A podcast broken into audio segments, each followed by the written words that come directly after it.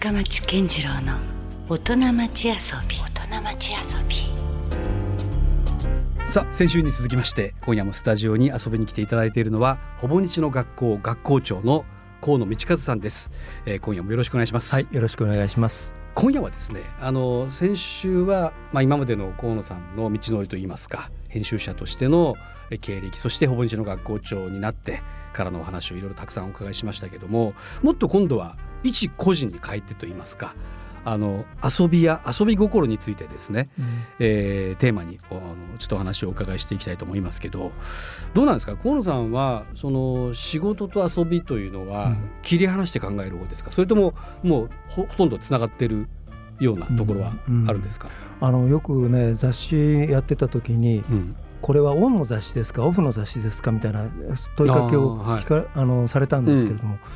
ん、僕の場合ねオンもオフもないんですよね。うん、えっ、ー、と年がら年中仕事のことを考えてるといえば仕事のことを考えてる、うん、から遊びが仕事の中に混じってないかというと、そんなことはないんで、常に遊んでるっちゃ遊んでると いう気がしていてはい、僕自身はね遊びは何ですか？趣味は何ですか？って言われたら、えーと、ちょっと困るところがあって、うん、なんかあんまり切り分けた、えー、ところはないですね。編み物でもやってりゃいいんですけどね、うん、そういうのがなくてあの本を読むのはじゃあ仕事か遊びかって言われたらこれは両方なんですよね。両方ですよね、おそらく、うん。多分深町さん、音楽って言われた時にまあそれは飯の種でもあるけど楽しみでもあるよ、ね、人から見たらかっこいい全然仕事してないやんって 思われるかもしれないけど、うん、まあ、それ仕事も兼ねたりとかしてますからね、はい、うん、うん、でもそういう生き方の方がむしろやっぱり楽しいですよね。そうですね、うん、で僕はねあのえー、と先週の最後にあのご紹介した自分の本を出した時に、はい、作家の池澤夏樹さんと,、えー、とそれをめぐってあのトークをしたことがあるんですね。はい、で池澤夏樹さんとはこれまた長い付き合いだったんですけれども、はい、池澤さんが私のこう、えー、言葉はこうして生き残ったっていう本をご覧になって、うん、でまあそこに本の紹介をずっとやってるんですけれども、はい、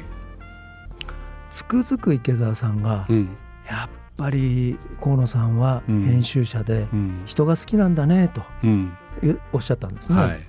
で池澤さんはやっぱり本の紹介をしても、やっぱ内容にぐっと入っていって、うん、人の書き手の話ってそんなに比重が、えー、ないんだそうです、うん、ところがね僕はやっぱりどういう人がどういう時にどういうふうに書いたのか、うん、この人にとってどういう意味があるのかとか、やっぱ人に対しての思いがすごくいくところがあってもちろん作品は作品として、はい、人によってその作品をこうなんというかな切り取るっていうかそのまああんまり人に寄せすぎてるつもりはないんですけれども、うん、そのこの人あってのこの本だよっていうところに、うん、とてもこう自分の興味が向くんですよね。うん、だからね、あのー、基本的に僕の遊び心が何かというと、やっぱり人が好きというか、この人どういう人だろうとふらふらっとそっちに誘い出されていくっていう、それが自分にとってはまああの大事な遊びの部分で。この人自分とひょっとして無縁かなという人が、まあいなくはないんですが、それは案外こう同業者であってもねあこいつとはあんまり縁ないなと思ったら、まさに仕事の表面的な付き合いに終わっちゃうんだけど、それがふらっといったバーのカウンターの向こうに立ってるお兄さんであろうおじさんであろうが、えーと、どんなとこで会った人でも、うんうん、あこの人面白い人だなとか、うん、さっきこんなこと言ったけど、うん、っていうところになると、うん、ちょっと結構その人と付き合っちゃうんですよね。なるほど。だからねここら辺は普通に考えたら遊び心としか言いようがなくて、うん、えあんな人とどうして付き合ってんのとか言われると、これは物好きとしか言いようがない部分もあるわけですよね。で実際そんなに先々仕事につながってる部分がない人もいます。うん、うん、なんだけどいや面白い人だと、うん、あんまりこう失敗したなということは、うん、振り返ってないかな。あのもちろんそのなんかこう得をしたとか、そういうことじゃないケースはもうたくさんありますけれども、やっぱりそういう人に対する興味っていうのは、いまだにそれがこう持ち続けているっていうことは、はい、あの懲りてないっていうことだから の結果として、あの後悔することが少なかったんだろうと思いますね。なるほどね、うん、でも一つ今はっきり出たキーワードがやっぱ人というところじゃないかなと思うんですけど、なんかあの今お話をお伺いしているとその編集者たるものというか、うんうん、編集哲学の基本的なところにね、うん、まずその人に対してのこう興味があるかないかみたいな、うんうん、そこって実はやっぱ大きなものだったりするのかな、つまりこう作家と編集者の違いって何なんだろうってちょっと僕の中でもわからないことがいっぱいあったんですけど、むしろだからあの編集っていうのはただ言葉を紡ぐ人っていうわけではなくてさっき先週もお話ししたかもしれませんけどやっぱりその人と人をこう出くわせる人というか、はいはい、そういう役割を持ってらっしゃる、ところもあるのかもしれないですね。まあだから人と人をつないでそこに面白い化学反応が起きて、うん、その2人がそれぞれにこう何か刺激を受けて違う世界に踏み出していく、そのきっかけを作るのも編集者の仕事だし、それから対面して、えー、と深町さんと僕がこう向かい合って、深町さんという人がどういう人かなっていうことで近づいていって、深町さんの考えとか、えー、やろうとしていること、伺った上で理解した上で、じゃあどういう手伝いが自分にできるんだろう。と、その人がこう自分を表現するが、何かパフォーマンスをする時にベストな形でやる、その何があ手伝えるだろうかと、そういうことを日がな考えてるっていうところが、まあ、修正としてあるわけですよね、だから人の表現を手助けする、だからそのためにはまず聞き上手であること、だから人の話を聞く、それはねちっちゃい頃からなんか趣味みたいなとこあってねよくおばあさんとね、僕あのー、割と馬があって。それは別にご自身のおばあちゃんじゃなくても？なくて、うん、他人のおばあちゃん,、おえー、おばあちゃんの話聞くっていう少年だったんですよ。すごいですね、うん、でそういうのってねなんか不思議なんですけどおばあちゃんだけじゃないんですよね。割とねよその友達のお母さんから人生相談を受けるとかね、お母さんからですか、中学校とか高校生の時。どんな子供なんだ？何なんだって。すごいですね。本当ですよ。離婚の相談を受けたことがあってね、これ困っちゃってね。友達いるわけでしょ、別れなはいとも言えないんですけど。でもやっぱり彼女が思ってる思いがあるわけですよどういうふうに僕がこれそれに向き合ったらいいんだって、自分がそんな経験してないこと相談に乗れないんだけど、でもなんか聞いてるんでしょうね、で向こうは話すことが目的なんだと思います、僕に答えを求め求めてるわけじゃなくて、僕はそれで考えるということを、まあ、するわけですけれども、だからやっぱりそれも遊びとはちょっと違うんでしょうけども、なんか聞き役、自分が何か仕掛けていくっていうこともあったんですけど、うん、聞き役っていうことがなんかこうしょこう僕の性質の一部にあるんだろうと思いますね。なるほどね。うん、それはね、もう婦人公論の編集長になりますよ。あ、そうですか、ね。もともとのそういうきっかけもあれでしょ？う。うん、だって読者投稿をいろいろね、自分なりにこう編集してっていう、うん、そういうふうなことにすごくだから、もともと興味があった。とも言えますよね。そうかもしれないですね。うん、いきなりこう、わけのわかんないこと振られたんじゃなくて、そもそもそういう少年だったわけですもんね。まあそうなんでしょうね。うん、なるほどな。やっぱそこがまたちょっと全部つながってくるところが面白いんですけど、実際に全くその編集の仕事とは違う遊びみたいなことをされたこともあるんですか？うん、それはね、あのいろんなことありますけども、まあそれに最適の例かどうか分かりませんけどもともとあの前回もちょっとお話したようにサッカー少年だった、はい。はい、でそれを大学の時はもうやめちゃって、うん、しばらく運動から遠ざかってたんですね、はい、それで、えー、ある時に近く、うん、まあ、あの家の近くにスポーツクラブができたんですよ、うん、で僕はね運動っていうのは大概大丈夫だと思ってたんですけど、そこにね、まあ、あの体験会員募集みたいなんで、まあ、ちょっと誘い込まれて行ったんですね、で25メータープールがあって、泳ごうとしたんですよ、したらもう苦しくて苦しくてね、うん、25メートルが泳げなくなってた、うん、とか、うん、それからエアロビクスをその時やってたんですよ。なんだよこんなもんと思って。だもう本当によたよたになっちゃって。これは体を立て直さなきゃいけないと思って、結局会員になって行き始めたんですよ。はい、そうするとね僕はもう眠ってた運動のこう虫が目を覚ましてもうこれ負けず嫌いなんですよ。はいそうしてやってるうちに、プールでもこうスイスイと泳げるようになった、うん、そんな時に、日本にそのこうトライアスロンっていうあのどうもスポーツが紹介されてくるらしいということをね、あまだその、うん、ほぼまだ始まったばっかりというか、うん、聞きつけたんですよ。うん、でどんなのっていうくらいの知識があったんですよ。うんうん、だからまあ 3. 点何キロ泳いで、うん、えー、180キロ自転車バイクで、えー、走って。それから最後フルマラソン42.195キロ走ると、うん、まあちょっとあのーえー、大会によっては距離が微妙に変わるんですけれども、うん、そのロングタイプアイアンマンスタイルっていう、はい、それが鉄人レースと呼ばれて、うん、まあ一つ一つやっても大変なのに、うん、3つ合わさって一日でやっちゃうといういやなかなかな、常人にはできるもんじゃないですよね、で深町さんと同じようなことを皆さんがおっしゃる、はい、だったらやってやろうじゃ出たもうそこのチャレンジ精神がもうすごいですよね、うん、で面白がって。最後走りゃいいんだろうと。42キロ。苦しいの我慢すりゃいいんじゃんと。問題は泳ぐ時に溺れない。自転車でこう転んだりして立ち上がれないような事故にならない、そこまで行きゃあとはなんとかなるよと。よしと思って。それから始めたんですよ。あ実際始められたんですね。実際始めた。そして、うんえー、最初のレースは、うん、あのそのロングタイプじゃなくて、うん、当時こう、まあ、日本に持ち込まれた、はい、あの最初のスイムは1.5キロ、うん、1.5キロ、うん、だから水泳の一番長い1500メーター、はい、それからバイクが40キロ。これロードレースロードレースの一番長い距離、はい、最後が10キロ、陸上でいうと1万メートル。これを組み合わせたショートタイプっていうのが入ってきたんですよ、はいはい、まあ、そこから始めたんですよ、うん、でこれが大失敗レースだったんです、もちろん完走したんですけども自分が予想したタイムじゃとてもゴールできなくて、ヨレヨレになった、最後は走りゃいいんだろうって言ってた 走るところが足は上がんないし、もうただ苦しくて、もう途中からもう本当に自覚のような思い味わったんですよ。でゴールした瞬間に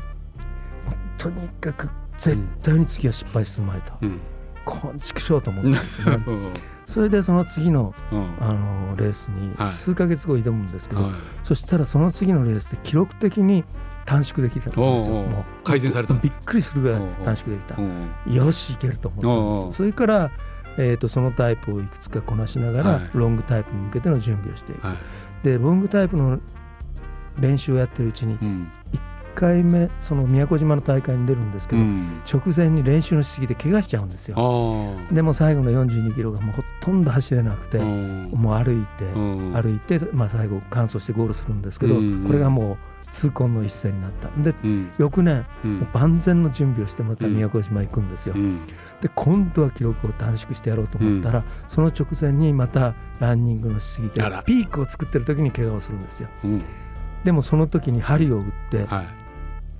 えー、なんとかレースやって、うんうん、えっ、ー、とね1時間半ぐらい前年を縮めるんですよ。でも3回目、うん、もう絶対に失敗を繰り返す前って言って 3,、うん、3度目の正直で、うん、まあ、当時としては自分が考えた、まあ、ベストの、あのー、数字をというか、あのー、レースができてようやく納得できる。ようやく納得できてるんですけど、満足はしきってないんですよね。まだできるはずだとは思ってるんだけど まあでもそういうような形でどんどんどんどん深みに入っていったという、はい、そういうまあそれは遊びといえば遊びで。いや遊びというかこっちの方がむしろしんどそうな。そうですね。それね、ねうん、すごい仕事忙しい時だったんですよ「中央コロン」って雑誌やってて、うんうん、宮古島で大会が終わったら普通は翌日に、あのなんか終わってそのパーティーがあったりなんかして、そのまた翌日に選手は帰ってくるんですけど、僕はねその雑誌の締め切りが、その次の日なんですよ、月曜日から大概そうだったんですよ、月末にあって。はい、だから翌日まさかのとんぼ帰り。とんぼ帰り。で東京に帰って その足で印刷所に入ってやってたんですよ。4つ目の競技が待ってるというね。これまたアホみたいな話で。それでそのねこのトライアスロンすごいですね。そこまで込みのトライアスロンすごいですそれででも迎えてくれる 編集部の連中って真っ黒で帰ってくるわけですよ。僕がその宮古島で焼けて。実に嫌そうな蔑むような目して。なんだよその黒いのはって不愉快そうに迎えられるんですよ。いかにも遊んで帰ってきたなこの人はみたいな。その空気もまたね、そと思って、うんうん、なんかねそういう自虐的なところもあるんですよね。なんかこうむしろそういうなんか逆境があった方が、うん、そうなんですね、より河野さんってスイッチ入る、タイプなんでしょうね。だまあそういうねへそ曲がりっていうか負けず嫌いのところは、えー、どうしたわけかありますね。なるほど、あの雑誌の編集というとどうしてもこう性なイメージがありますけどもう真逆ですよね。そうですね。そのどうというかもともとそのスポーツ少年だったって話はね、先週からもありましたけどこれはだからでも実はでも一つのこうバランスというか、うん、あるのかもしれないですね。そうかもしれないですね。うん、あのー、そこもね自分の中ではちょっと区別はできてないんですけれども、うん、本を読むっていうのは確かに本と相対して静かに読んでるわけですけども、はい、まあ著者と対話をしてるっていうところもあるし、スポーツやってる時間の中で特にトライアスロンってそうなんですけど、はい、自分との対話の量が圧倒的に多いんですよ。で、えーとね、若い時が、うん、あのスポーツもちろん運動能力あの盛んなんですけども、うんうん、多分ねあのサッカーの数もそうだと思いますけれども、はい、年を取って、うん、えー、年齢を重ねてやってるスポーツの中で、うん、えー、その人なりの個性がこうよりあのくっきりと見えてくるっていうのを、うん、多分あの三浦選手は感じてるんじゃないかと思うんですね。はいそれはあのトライアスロンやって僕も決して若く始めたわけじゃなくて、うん、30代半ばで始めて、うん、でその時に一緒にやってた人たちと話をしても、うん、えー、フルマラソンで若い時はどうしても2時間半を切れなかったと。ところが、年取ってくると、自分のごまかし方もうまくなると。喋、ってて、あの自分と対話しながら走ってると、はい、確かに肉体的には落ちてるんだけれども、若い時はあだめだと思ったらそこで壁がパーンと降りて、終わりと、ところが大人になったら自分をごまかしたり、いろんなことができると、まあ、2時間半はちょっとすごいと思う。あの、すごすぎるかもしれませんけど、例えば3時間だったり、なかなかサブスリーになれなかった人が、あの大人になってそういう競技とやったことによって自分の可能性が広がったっていう話もされるんですけど、うん、僕もそのトライアスロンやりながら常にこう自分と対話してるんですよね。だから体を動かしてる時もそうだし本を読んでる時もそうだし、うん、なんかそこでこうやってることに操作はないなっていう感じはあって、うん、まあもちろんね水泳なんかでガーッと泳いでる時はもう無我夢中っていう部分はありますけども、うん、それでもねプールの底に自分の影が映ったりするのをパッと見た瞬間に何かを感じたりするんですよ。うん、そういうの多分ね若い時は何にも感じないと思うんですよ、けれども。なんかねある時ところからそういうことが気になったり、うん、うん見えてくるものがちょっと変わってくる。それ面白いなと。なるほどね。うん、だからあのー道と性という対比だけじゃなくて、はい、まあ若い時と年少し重ねた時と、見えるものも違ってきて常にそれはこう変化してるっていうことで、うん、僕の中ではあのそれも興味の対象になってくるので、うん、なんだろうなだから必ずしもその衰えていくわけではないというかそうです、ね、衰えその体力的に衰えたとしても何か逆に得ていっているものもあるからそ、ねうん、そこのバランスが実はある程度年を重ねた方が取れているというか。うん。まあ、よくその机上の空論って言葉もあるぐらいですから、うん、あまりこの一方的にその地のところだけをね、うん、攻めても実は大成しないのかもしれませんよね。いろいろまたそこでレンジを広く、まあ、物事を捉えれる方が、あのさらに深まる、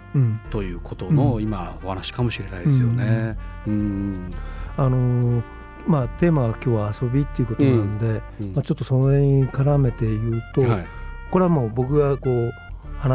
単に僕の施設だというとこう説得力がないんで、はい、あの中西進さんという国文学者がいらっしゃいますけれども、はい、あのよくおっしゃってるのは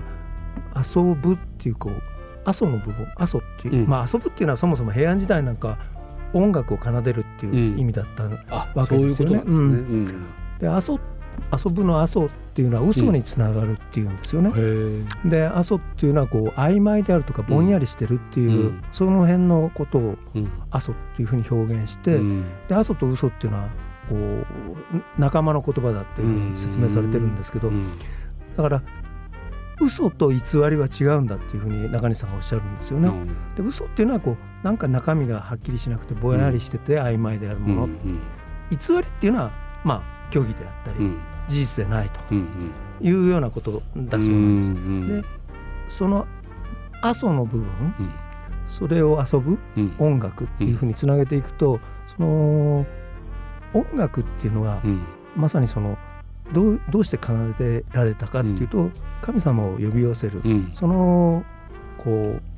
ために、えー、楽器が奏でられると。でまああのー、さっきの嘘っていうか、その神様もそうだけれども、そういうこうはっきりしないもの、そういうものとコミュニケートする、そこに遊ぶっていうことのこう、由来というか、そもそもの意味が宿ってるんだっていうことを中西さんおっしゃっていて、それは人間の文化にとって最も大事なことで、それがなくなった時に、じゃあこう科学的な説明のできること、事実、それだけの世の中って言ったら実はそれはほんとってもつまんないし、文化の本質に触れるとこっていうのは遊ぶ部分だと。そのはっきりしないぼんやりしない、うん、いわく言い難いもの、うん、それを呼び寄せたり、はい、それとこう戯れるっていうか、うん、そのやり取りってこそがあの遊ぶっていうことの本質であってそれを見失ったら、現代人いけないよみたいな話を書いておられたりするんですよね。すごく興味深いですね、だからね僕は音楽っていうのは本当にそういう意味で、つながらないものをこうつなげるとか、見えないものをこう呼び寄せてくるとか、うん、そういうことを感じさせてくれるものだなというふうに思うし、うん、まあ、言葉にしてもそうだし、うん、まあ、表現言葉もねあの指示でこう何かをこう指し示すことだけじゃなくて表現ということであると、絵もいわく言い難いもの、こうとしか言いようがないもの、小説という形でこうこれを書いてるんだっていうんだけれども、防線のあの防線の部分これは何を示すかで簡単に言えないような、うん、そういう曖昧なところをこうこうとしか表現できないっていうところをこう触っていくとか、うん、そこら辺の、うん、そのまあ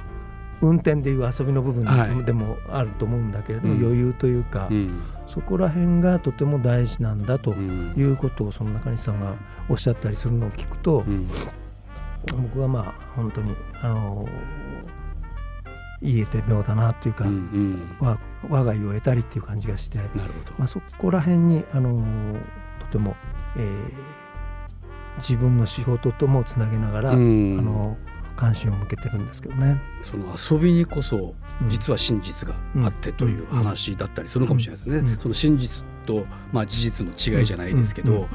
でもやっぱりその今回そのほぼんちの学校でシェイクスピアとかで思う,、思うんですけどあれも一種のなんていうんですか？現実での話じゃないわけじゃないですか。うん、そのあくまでもシェイクスピアの創作なんだけれども、うん、我々はそのそれを見ることによって、まあ、泣いたり、うん、こう感情がこうすごく揺さぶられたりとか、うん、そういうことがあるわけですもんね。うんうん、それもなんか僕面白いことだなと思ってたんですよ前もともと。全然その演じてるものを見てなんかそうすごい得る得てるわけですよね、何かをね。でそうやってまさに今の話とすごく通じてる話だったりもするんですね。まああれは言葉だけじゃなくて役者の肉体であったりとか、うん、本当にそのこうリアルで見てこそ伝わる部分があって、うん、これは残念ながら記録映像では伝わらない、うん、そういう本当に空気を伝えてくるものがありますよね。うん、ライブでないとわからない、その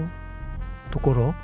それをこうキャッチできるかできないか、うん、そこら辺に僕はなんか面白さがあって、うん、まあこれからの時代 AI の時代になっていくのかもしれないけれども、うん、ここには絶対に近づけない部分だと思うんですよ、データは。はい、でこことこうコミュニケーションができる人こそがやっぱりこれから強みにもなるし、こうなんだろうな時代がどう変わろうが、うん、あの振り回されない、うん、何か強さをあの持てるような気がするんですよね。うん。いや今日はまた改めて河野さんからいろんなことを学ばせていただいてるなという感じがすごくしますね、うん、なんかすごく僕自身も触発されるそんな話ばかりですけどあのほぼ日の学校がね、まあ、福岡で先日、まあ、めでたくと言いますか、うん、初めて行われましてこれはどうですか？やっぱできたらまた福岡でですね大変だとは思いますけど、あの開催していただけないかなと個人的には思うんですけど、どうでしょうこの辺り？いや本当にあの僕らも東京にいて考えてる世界と違うところに行ってやっぱりその新しい仲間と出会う、さっき、まあ、僕は人が好きだっていう話しましたけども、やっぱりあのいろんなきっかけを見つけて、人に会いに行かなきゃいけないし、現場を見なきゃいけないと思うし、いろんな刺激を求めていくっていうことが基本ですから、であの東京で考えて確実的になったりこれがいいんだっていうことを追い始めたら、うん、あとは縮小再生産しかないんで、うん、やっぱり多様なところにで、うん、出ていく、から自分をこう危機にさらす、そういうことを日常的にやっていかないと、あのクリエイティブっていうことはもうできないわけだから、あのむしろなんか福岡にそういう場を求めていかなきゃいけないと自分を励ますような気持ちもありますし。あのそういう機会を、まあ、深町さんはじめ、うん、福岡の方たちと、うん、えー、ご一緒することでお互いなんかこう、よそよそから来た人間になんかこう、うん、えー、福岡にいる方たちが刺激を受けていただけるのも嬉しいし、まあそういう双方向でありたいなということを本当に思います。あそうですか、うん、それちょっと嬉しいというか心強い話ですね。うんうん、まあ、福岡っていうのはもともとその東洋と西洋が出会った場所でもあるし、うん、そういうまあ歴史的な背景もあったりしますからね、はい、まさにそのほぼ日の学校がテーマとしている古典的なつながりもまだまだなんか実はこの福岡であるような気がちょっとしてたところだったんで、ぜひこれをまたきっかけにですね、はい、今後もまた福岡で開催されると嬉しいなと思います。さあじゃああのこれからなんですけど、うん、河野さんご自身として何か今後ね、うん、こんなことをしていきたいなとか、まあ、それはもちろんほぼ日の学校に関する話でもいいんですけども、うん、何かビジョンというかありますか？まあ年齢的に言って、まあえー、2020年で私は67になるのかな。はい、となると、まああれもやりたいこれもやりたい人生100年時代になったら、まだまだですよ、えー、まだまだなんですが、はい、当面っていう、まあ、中期的な目標としてはやっぱりほぼ日の学校を基盤に、やっぱり学ぶことは楽しいと、うん、童心に帰ったような、あのー、思いを、うん、えー、いろんな人に味わっていただきたいと、うん、なんかあのこの間もあるちょっと書いたりしたんですけれども、はい、一つね文字を覚えると世界がその広がっていくようなワクワクした、えー、時代っていうのは皆さん誰しもが経験してるわけで、ひらがなを一つずつ覚えていくに従って、あの背丈背丈が伸びていくように、自分の世界がこう広がっていくっていう、あれが楽しかったっていうのと同じように、やっぱり何かを学んであそうかそうかというふうに、なんか納得できるとか、腑に落ちる瞬間があるっていうのは面白いわけだし、それがきっかけで自分に自信が持てたりとか、なんかこう背中を押される感じっていうのは、いくつになってもこうあった方がいいに違いないわけで、そういうことをほぼ日の学校でお手伝いしていければっていうのは本当にあの願ってることだし、でもともとがその編集者やってましたので、そうした先に皆さんが本を発見して、あ古典っていうものがこういうふうに眠っていて、それをこう発見するような、えー、きっかけ作りというかな、うん、それをやるのは編集者としてこの社会人生活を送ってきた人間の最後のこう、えー、まあ自分のやってきた仕事に対する恩返しみたいなところもあるかなと思ってるので、うん、当面はこれを一生懸命やると、うん、あとはなんかね、どうなんでしょうね、なもう85過ぎたら何やってもいいでしょう。まあそれこそ自由にもっとなっていいんじゃないですか、うん、そのねね。タイミングでは、ね、もう本当にこう。いや僕はね河野さんのやっぱ先週今週とお話をお伺いして思うんですけど、うん、多分止まらない人ですよ。そうですか。うん。だからまだまだまだ景色を見せてほしいです。そうですか。あこっからまだこういう景色が見れるんだみたいなね、その扉を開く先駆者であってほしいなという